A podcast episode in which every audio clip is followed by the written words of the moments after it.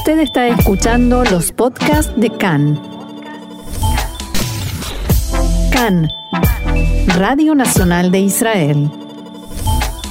Vamos a comenzar con la información hoy domingo 31 de enero, 18 del mes de Shvat. Estos son nuestros titulares. El gobierno decidirá esta noche qué sucederá con el cierre a unas horas de que finalice. En la última semana para formar alianzas electorales aún no hay definiciones. Nissan Koren se retira de la política. El discurso del comandante en jefe de Tzal, Aviv Kojavi, contra el acuerdo nuclear de Irán generó una amplia ola de críticas y reacciones.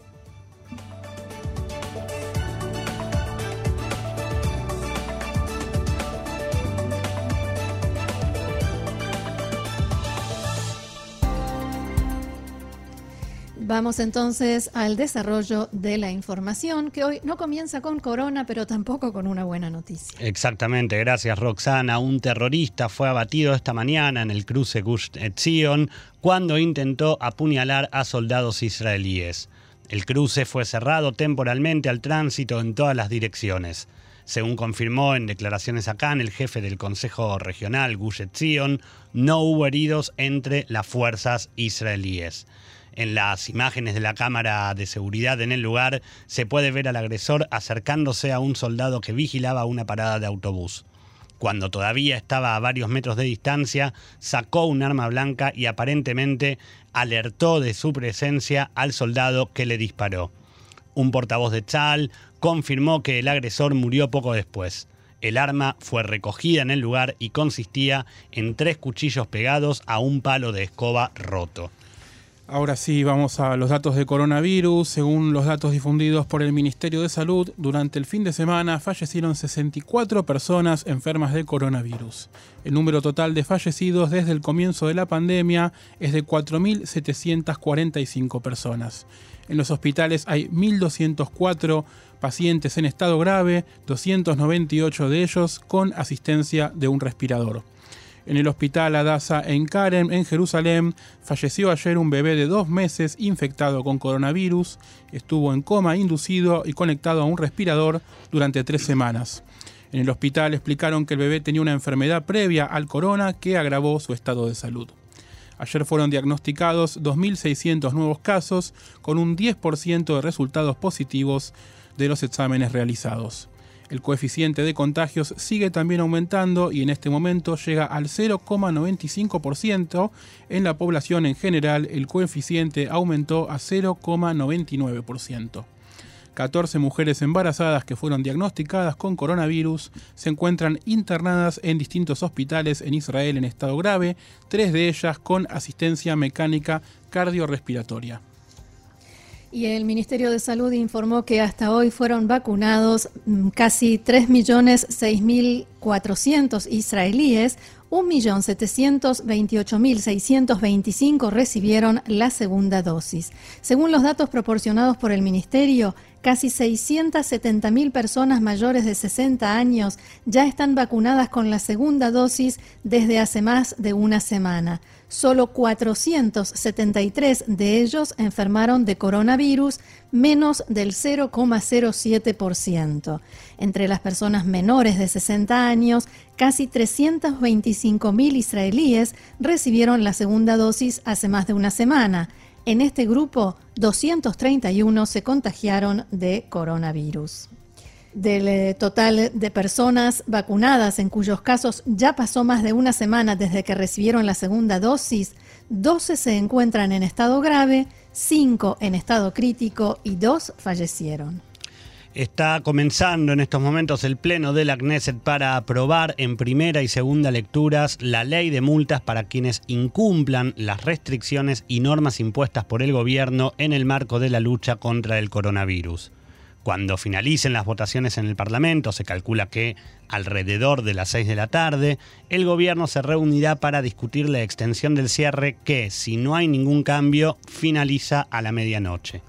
Una vez más, no tuvieron en cuenta nuestro programa. No, exactamente, es verdad. Nos podrían esperar un ratito. Nos podrían esperar un ratito, Sí. ¿no? La próxima se lo podemos decir a alguien.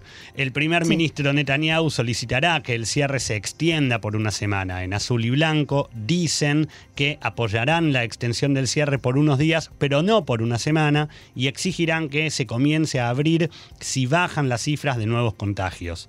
Se estima que se llegará a un punto medio entre las dos posturas y el cierre se extenderá hasta el sábado por la noche. El coordinador nacional de la lucha contra el coronavirus, profesor Nachmanash, dijo que hay un debilitamiento en la disciplina del público en este cierre y eso influye en la posibilidad de poder tomar una decisión para terminarlo.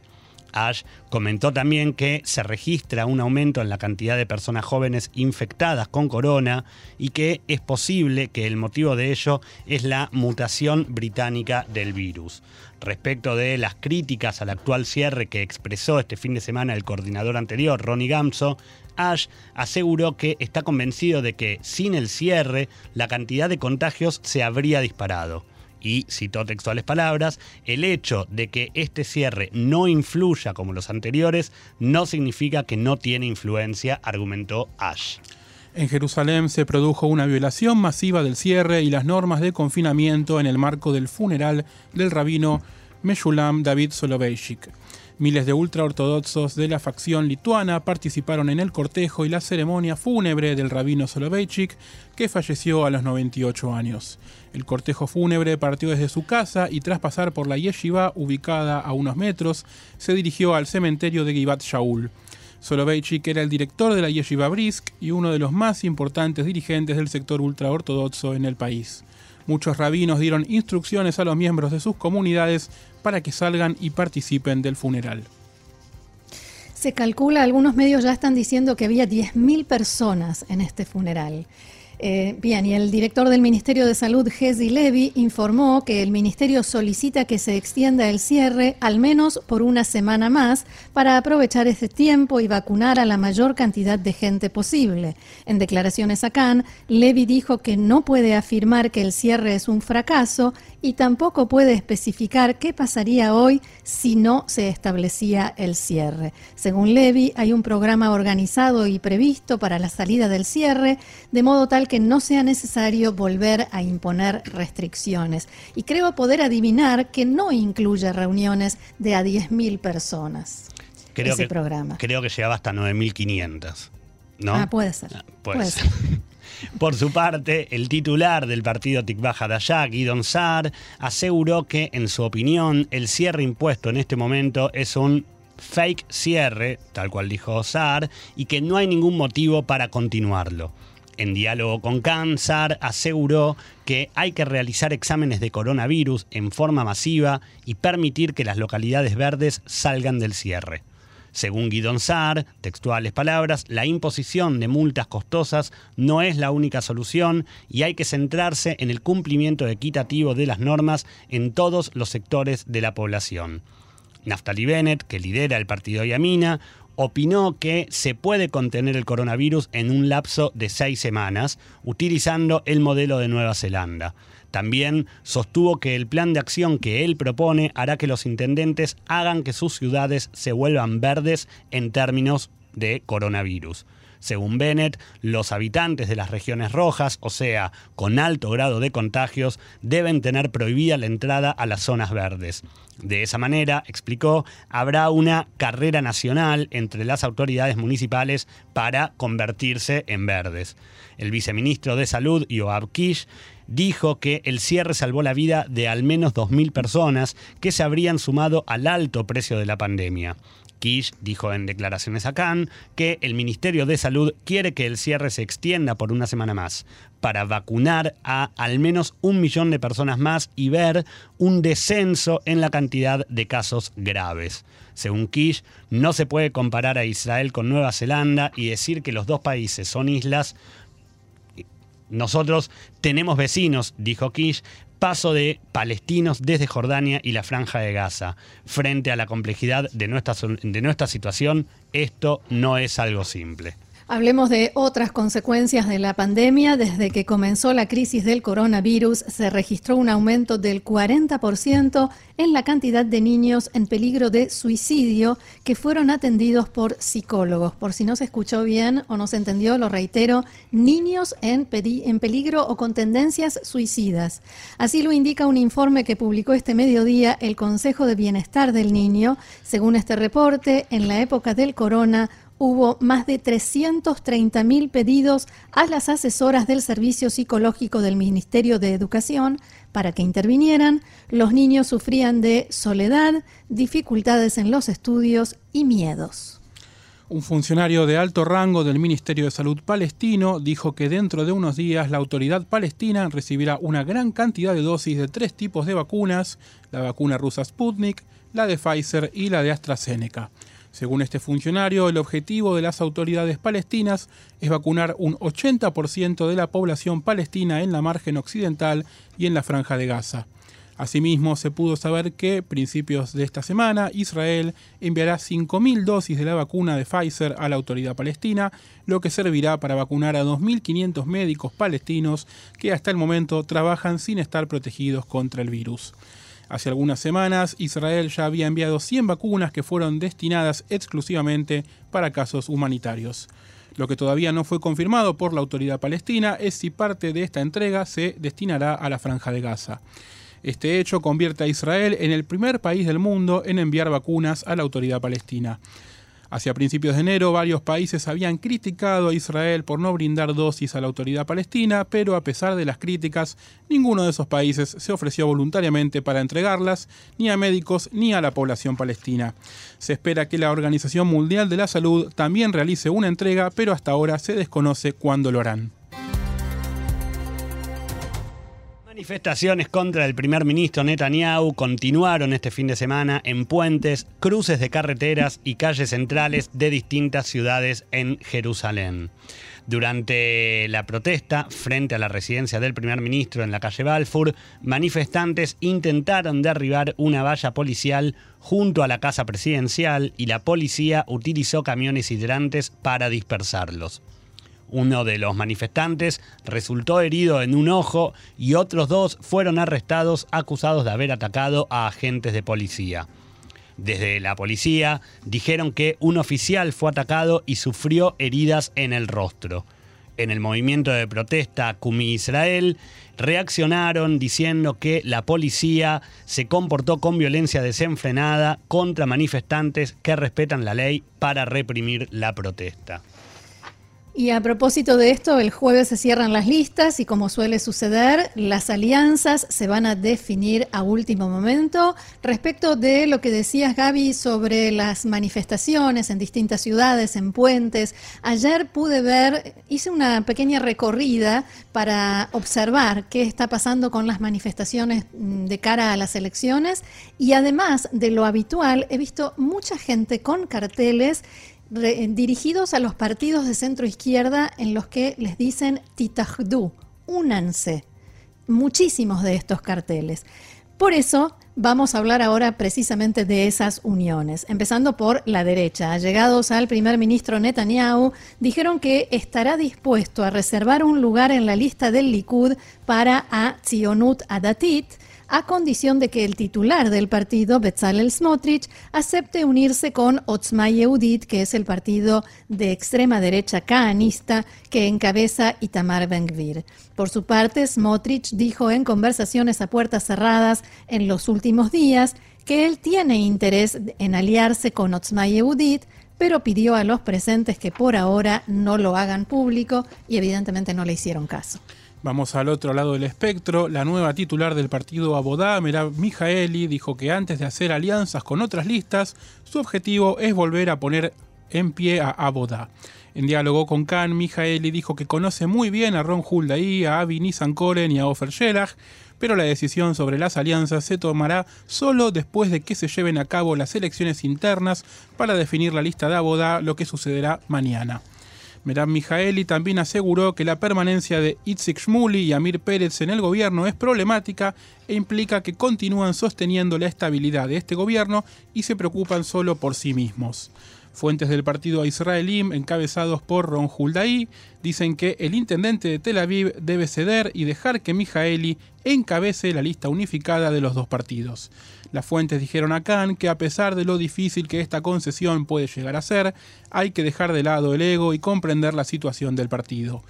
En Cajón Labán, fuentes de alto rango dijeron que el partido se presentará solo en las elecciones, solo.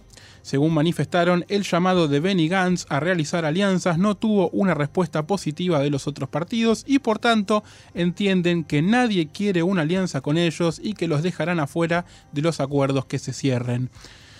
Comprendemos que nos quedaremos solos e intentaremos salir adelante y pasar el umbral electoral en estas elecciones, dijeron las fuentes. La pequeña buena noticia para este partido es que Itzik Shmuli, que deja a Bodá, anunció que se incorpora a Cajón Labán y se presentará en estas elecciones como parte de esa lista. Se espera que lo incluyan en los primeros lugares. El exministro de Justicia, Avi Koren, anunció este mediodía que decidió hacer una pausa en su actividad política. Nissan Koren le comunicó su decisión al titular del partido a Israelim, Ron Huldaí en su página de Facebook que con su lucha logró impedir que se atentara contra la independencia de la policía, el poder judicial y contra el estatus de los jueces. Dijo Nissan Koren, perdón, evité una peligrosa politización del sistema judicial ilegal, expresaba Nissan Koren. Así es, y hay que tener en cuenta, bueno, también escribió que cuando hay tantos partidos y cuesta tanto hacer alianzas, hay que dar un paso al costado, pero en realidad lo cierto es que Nissan Koren cometió un serio error y solo puede responsabilizarse a sí mismo de esta situación. ¿Por qué? Porque había recibido la propuesta de liderar el partido Abodá antes de las, eh, de las internas. También recibió el ofrecimiento de ser número dos de Yair Lapid, pero eligió ser número dos de Ron Huldaí, que por el momento ni siquiera pasa el umbral electoral. Avi Koren es el único miembro de Cajol Laván que salió medianamente bien parado del gobierno de unidad con Netanyahu. Los demás están en una situación mucho peor, especialmente Benny Gantz. El único que salió ganando algo debido a su enfrentamiento precisamente con el primer ministro Netanyahu en todo lo relacionado con el sistema judicial en general y con el juicio al primer ministro en particular.